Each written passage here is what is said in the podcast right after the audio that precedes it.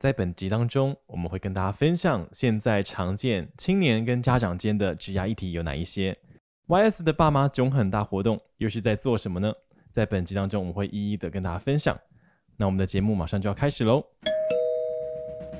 欢迎光临，你现在收听的是 YS 职营门市。本节目是由劳动部北分署青年职涯发展中心所创立的 Podcast 节目。我们将带来丰富的职涯知识与你分享，聚焦各行各业的产业新知，一起来聊聊职涯日常，增进软硬实力，陪你在这里找未来。快来一起收听吧！好，欢迎收听本集的 YS 职营门市，我是店长 Tony。现在在时代的转变下，其实家长跟孩子间的沟通呢，非常的重要，也对于孩子的职涯发展影响非常深远哦。那身为孩子们，就是青年们，你们有没有曾经想过，哎，你想要做某一件事情，或者是某一个工作，哎，可是爸爸妈妈不支持你，也无法理解你的想法，或者是你可能出生的时候，哎，可能念书的期间，你的职涯发展就已经被呃父母们安排好了呢？那身为爸爸妈妈，你们有没有曾经有过一种经验，就是诶，孩子讲都讲不听，也不知道他们到底在想什么。你们把最好的宝贵的这个职涯经验都分享给他们，也不希望他们走冤枉路。可是孩子们就是不能够理解。今天呢，YS 呢就要带着大家一起来听听常见的一些职涯议题有哪一些，又有什么样的一个平台的管道或者是活动，可以让双方彼此能够进行沟通，也消除这样一个世代的一个鸿沟。我们今天呢，再次邀请到 YS 直营门市的副店长 Sean 一起来到节目上面跟大家聊聊。我们欢迎 Sean。Hello，各位听众朋友，大家好，大家早安、晚安、晚安。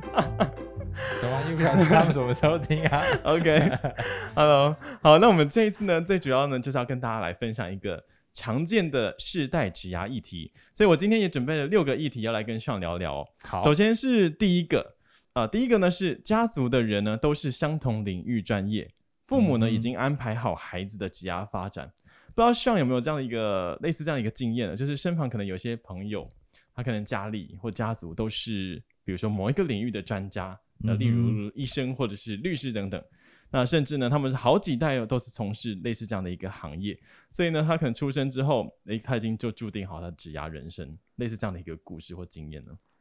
我。比较常听到的是，可能做餐饮、水电工程这种比较需要家庭劳务，还有家里从事农业相关的朋友的经验。哦、对，那因为他们就是这种家学渊源的状态，然后可能真的亲戚朋友都在从事类似的工作，所以他们在选择的时候就会先被。引导走向这个道路是蛮常见的，但这个中间就会讨论到说，青年究竟有没有对于家族的这项事业有兴趣了？是对，因为有时候真的最担心就是他可能虽然被安排好，但是他也许并不想要去从事这个方向，嗯、可是有时候又会觉得啊，好像自己整个世代都是这样子，你也不想要成为一个特例，或者是成为比较的对象的时候，比如说，哎，你的某个亲戚啊，他在这个领域。有已经啊，他已经读完是怎么样的学位了，然后他已经到什么地方担任什么样的职位，哇，好厉害！那大家都在追逐这个目标的时候，只有你一个人往不同的道路前进，好像会有点孤单啊，啊的确是。对，会有点孤单，而且你会有一种觉得好像跟他们有种呃隔阂感嘛，就是因为大家都是走一样的，而且也许他们当然是在同一个领域，所以可能亲戚们之间都有非常多的资源可以帮助，但是你可能因为你走另外一条路，所以导致你会觉得比较孤单一些些。嗯，没有错，但所以这个时候，我觉得以一个 YS 的角度来说，职业发展应该是一个多方或是多元开放的角度去探索，是因为每个人其实都有最适合自己的角度。当然，如果今天讨论到说他是本身就对这个有兴趣，那有这样的环境可以让他养成，其实也不错。对，如果他刚好自己也不排斥，嗯、那他真的就是如虎添翼，有这么多的资源，对、啊，可以一起帮助他。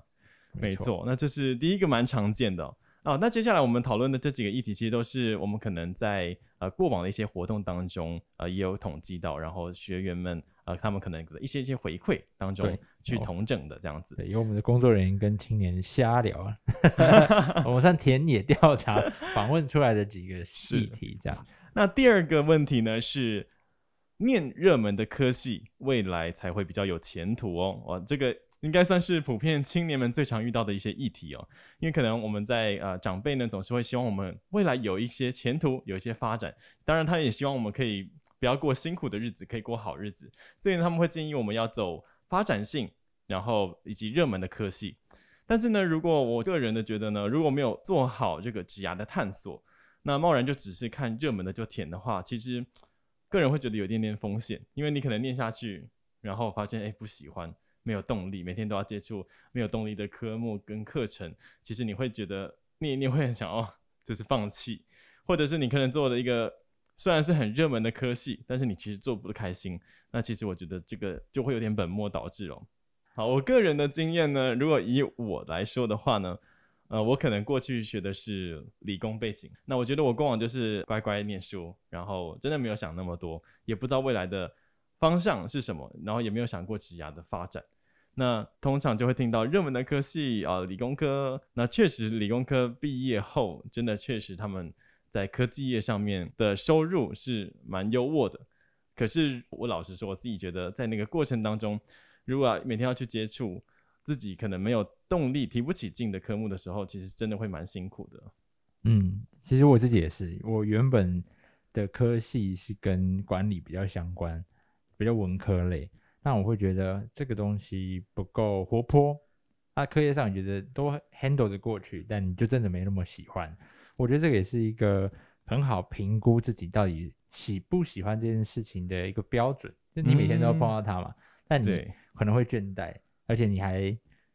得心应手的时候，然后又觉得这个东西真的对你来说没有什么吸引力，那是的确就是一个很重要的指标。那你要不要试试看别种可能？然后也要试着找资源，所以那个时候才转换到传播类的科系，我觉得也是蛮有趣的一个转跳。对，所以我觉得如果当时我可能有做好一些职涯的探索，如果当时就有青年职涯发展中心就好了。好，接下来是第三题哦。那这一题跟刚才有一点点不一样，在这一题的当中呢，青年呢会比较有想法，只是呢不被认同。所以第三题是心里有想要念的科系，或者是他想要做的工作，但是不被支持、不被认同。通常这样的青年呢，观察最终其实还是会往自己喜欢的事情去发展哦。嗯、因为类似这样的一个青年，其实他们都还蛮有想法的，对自己的看法，而且他们是蛮有行动力，会努力自己去找资源。那如果我们身为比如说从旁协助的人，我觉得有一个部分可以去观察是，我们去了解一下青年们他们想要去念这个科系，或者是想要做的这个工作背后的一些原因是什么，嗯、以及说，呃，他是不是只是停留在美好的想象，而不是深入的探索，看到表面而已。因为像例如举个例子，有些青年可能想要做行销，好了，但是他可能想到的就是哇，行销好像。哇，听起来很棒，然后行销感觉可以、啊、光鲜亮丽、啊。对，但是如果更深入了解，他不并不是这个工作内容是不是他真的喜欢的，或者是工作的形态是不是他喜欢的，他也许并不知道。所以呢，就担心他可能只看到表面而已。嗯、可是如果今天我们去探讨过这个青年呢，跟他聊过之后，发现他其实是很透彻了解这样的生活形态，他也知道会遇到什么样的挫折，但是他依然还是想要去投入的话。我觉得这时候我我们可以蛮鼓励去试，让他试试看的，因为这样的选择他自己选择之后，即便真的失败了，或者是最后放弃了，我相信他也会比较甘愿。那不知道 Sean 在这边有没有类似的一些可能看过的一些经历，也可以跟大家分享。我自己会认为说，不一定要到这么大的选择，哎，我要念的科系可能就读一读读四年，读两年。对，从我觉得从身旁的这种小兴趣就可以先看待亲子之间的关系，哦，因为。我以前想要打棒球，这是一个棒球梦。那时候看卡通，就哇很热血，想要打棒球。但是家长的立场会是打棒球会受伤啊，那你不如去学一些其他的才艺。那这个时候其实就会有一点心里不太不太愿意，会觉得我今天就只是想想做一件简单的事情，为什么没有被支持？因为那时候现在想想是小儿科啦，但我觉得这个就是见微知著。你今天在你的选择上并没有被认同的时候，你心里的冲击其实都会蛮大。哦，那今天这个问题讨论到的是，已经到科系或工作，你想要去做，那你不被认同，那我们可能会更着重讨论的部分，就会是双方彼此的认知架构有没有很明显。就像刚刚 Tony 讲的，如果今天这个人的选择是他已经透彻的了解，他也做了很多功课，那今天其实只差临门一脚，就是一个背后支持的动力，让他可以去完成这件事情，我觉得非常非常重要。嗯，所以讨论这个议题就会，我觉得蛮有帮助的，因为这是通常有这样子想法的人，他已经具备了百分之九十的内涵跟能力，要去达成这件事情，这只差一个小小推推他一把，推动的推对，推动他一把之后，他就可以去完成这件事情。嗯、那能不能达成呃共识的这个功课，其实又相当的困难，尤其建立在。彼此如果没有建立这个沟通的管道，你今天面对了一个大量的选择才去讨论，我觉得那就会有摩擦。没错，就会是我们这次讨论到这一题蛮重要的原因，因为缺乏了平常的沟通。是，这这个之间的沟通真的蛮重要的。好，那这一题呢，我们是第三个议题哦。嗯，那我们接下来呢，再跟大家分享第四个议题，想要转换的工作，诶，但是呢，家长或者是其他呃身旁的朋友们认为你应该要在。多撑一下，多磨练一下。那通常呢来说，有时候蛮常会遇到青年不喜欢自己现在的一个工作，想要转换。那我们可以从呀一些些方向去思考看看。例如是从能力上，哎，这下这个工作呢，你可能不喜欢，想要转换，是因为自己的能力不足，或者是价值观的部分，比如说收入不如预期，或者是公司可能呃制度让你不满意，甚至同侪之间的一些状况。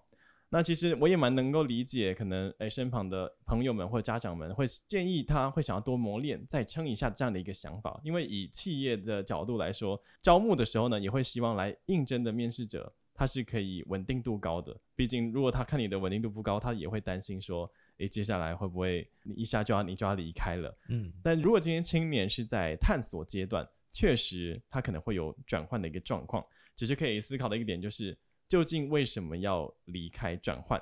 如果今天离开的这个问题呢，是之后还是有可能会遇到，就是只是延后发生了，你现在没有处理，但是你这样的状况到了下一份工作依然还是会发生的话，那我觉得或许可以试试看，诶，不要逃避，而是现在的去面对。但是如果你是很清楚知道，诶，你不喜欢这样的一个职务内容或者是产业，其实我觉得这时候想要转换跑道，你是很清楚的。那我觉得你做好准备，当然可以转换。对，那不知道像你怎么想呢？我觉得这跟搬家很像。我以前看过一个小故事，是今天有一个老王，我们家的老王，他今天搬到哪里都在嫌哦，这个邻居太吵，这个巷口很多车，然后这里交通不方便，搬来搬去，最重要的原因还在出于自己。如果今天造成你想要离开的原因并没有被解决，那你去到哪里其实都一样。是是是，就很像今天讨论这个，你今天想要转换工作。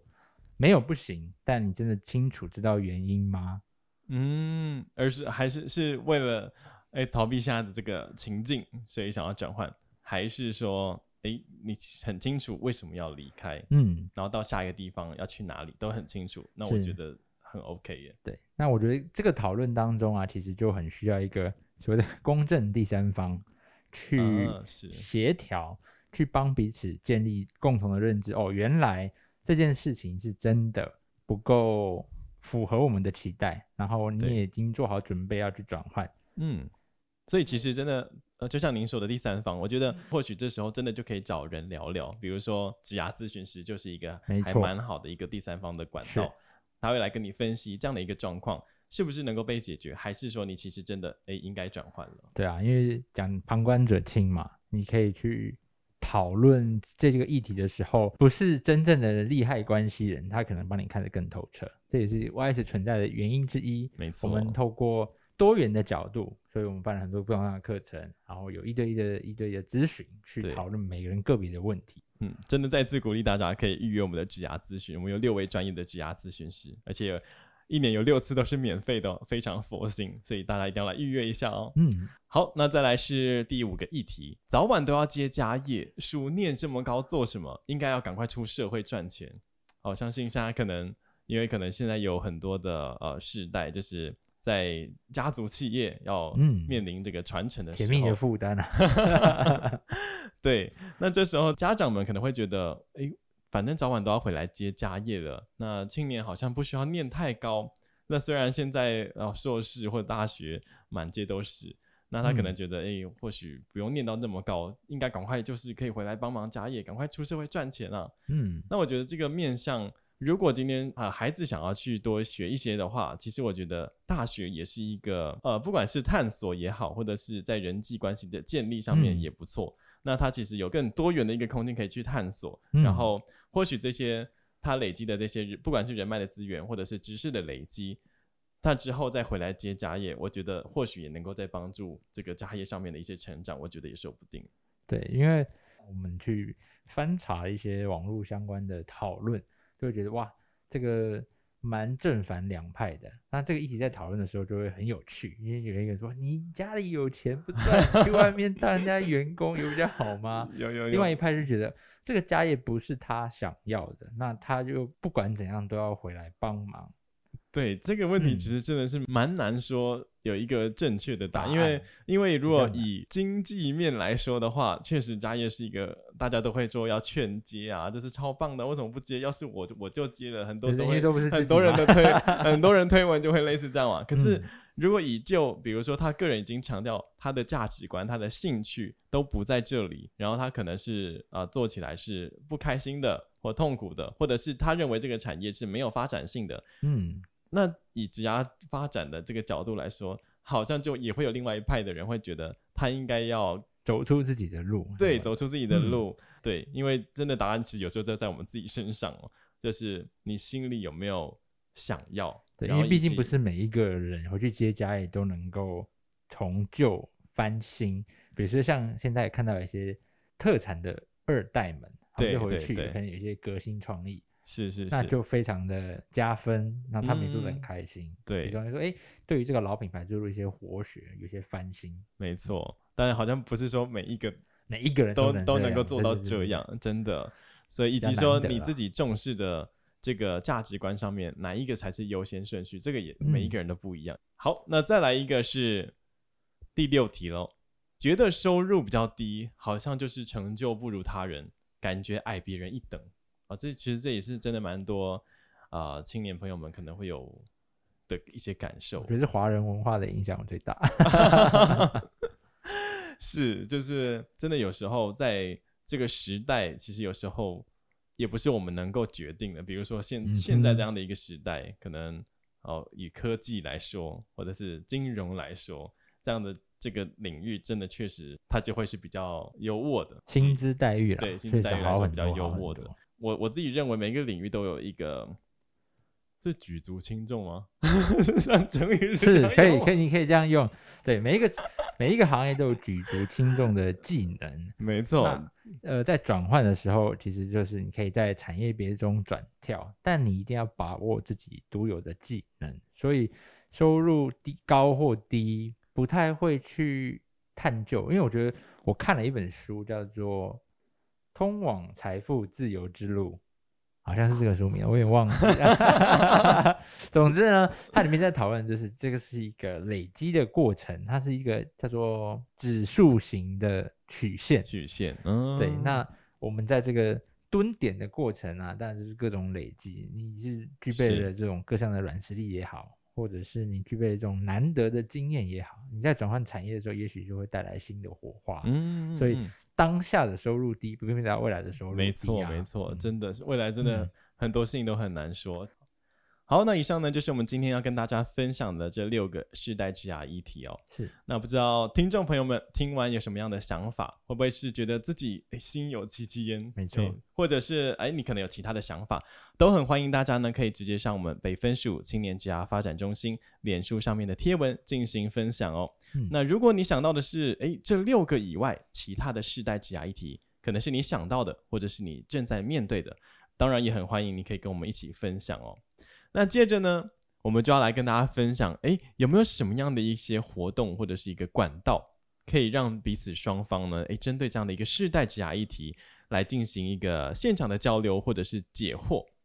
那 YS 呢，这里就举办一个免费的活动，叫做“爸妈囧很大”活动。那这个活动呢，诶，今年马上就要举办第三年了。那它是一个怎么样的一个活动呢？我们的这个活动的初衷与目的呢，就是希望可以透过这样的一个活动，开启亲子之间的更多的讨论还有交流，来一起听听大家怎么说。嗯，那我们当天呢会是这样进行的哦，我们会邀请三十名，也就是十五名青年跟十五名家长。然后呢，一开始会有简单的一些破冰的活动，就是让一些关系。对，没错，让彼此就是可以一开始嘛，大家都不认识，所以有点尴尬，所以破冰活动让大家来熟悉一下彼此。那接着呢，破冰完之后呢，我们呢，因为我们在活动前其实就会透过这个网络问卷的一些回馈，也会选出诶今年年度的啊八题到九题的职涯议题在活动当中。所以呢，完成破冰之后，我们就会马上进入到这个职涯议题的讨论哦。那会怎么样的讨论呢？我们 YS 呢，当天呢，我们就会邀请到两位亲职沟通的专家，以及两位的职涯咨询师。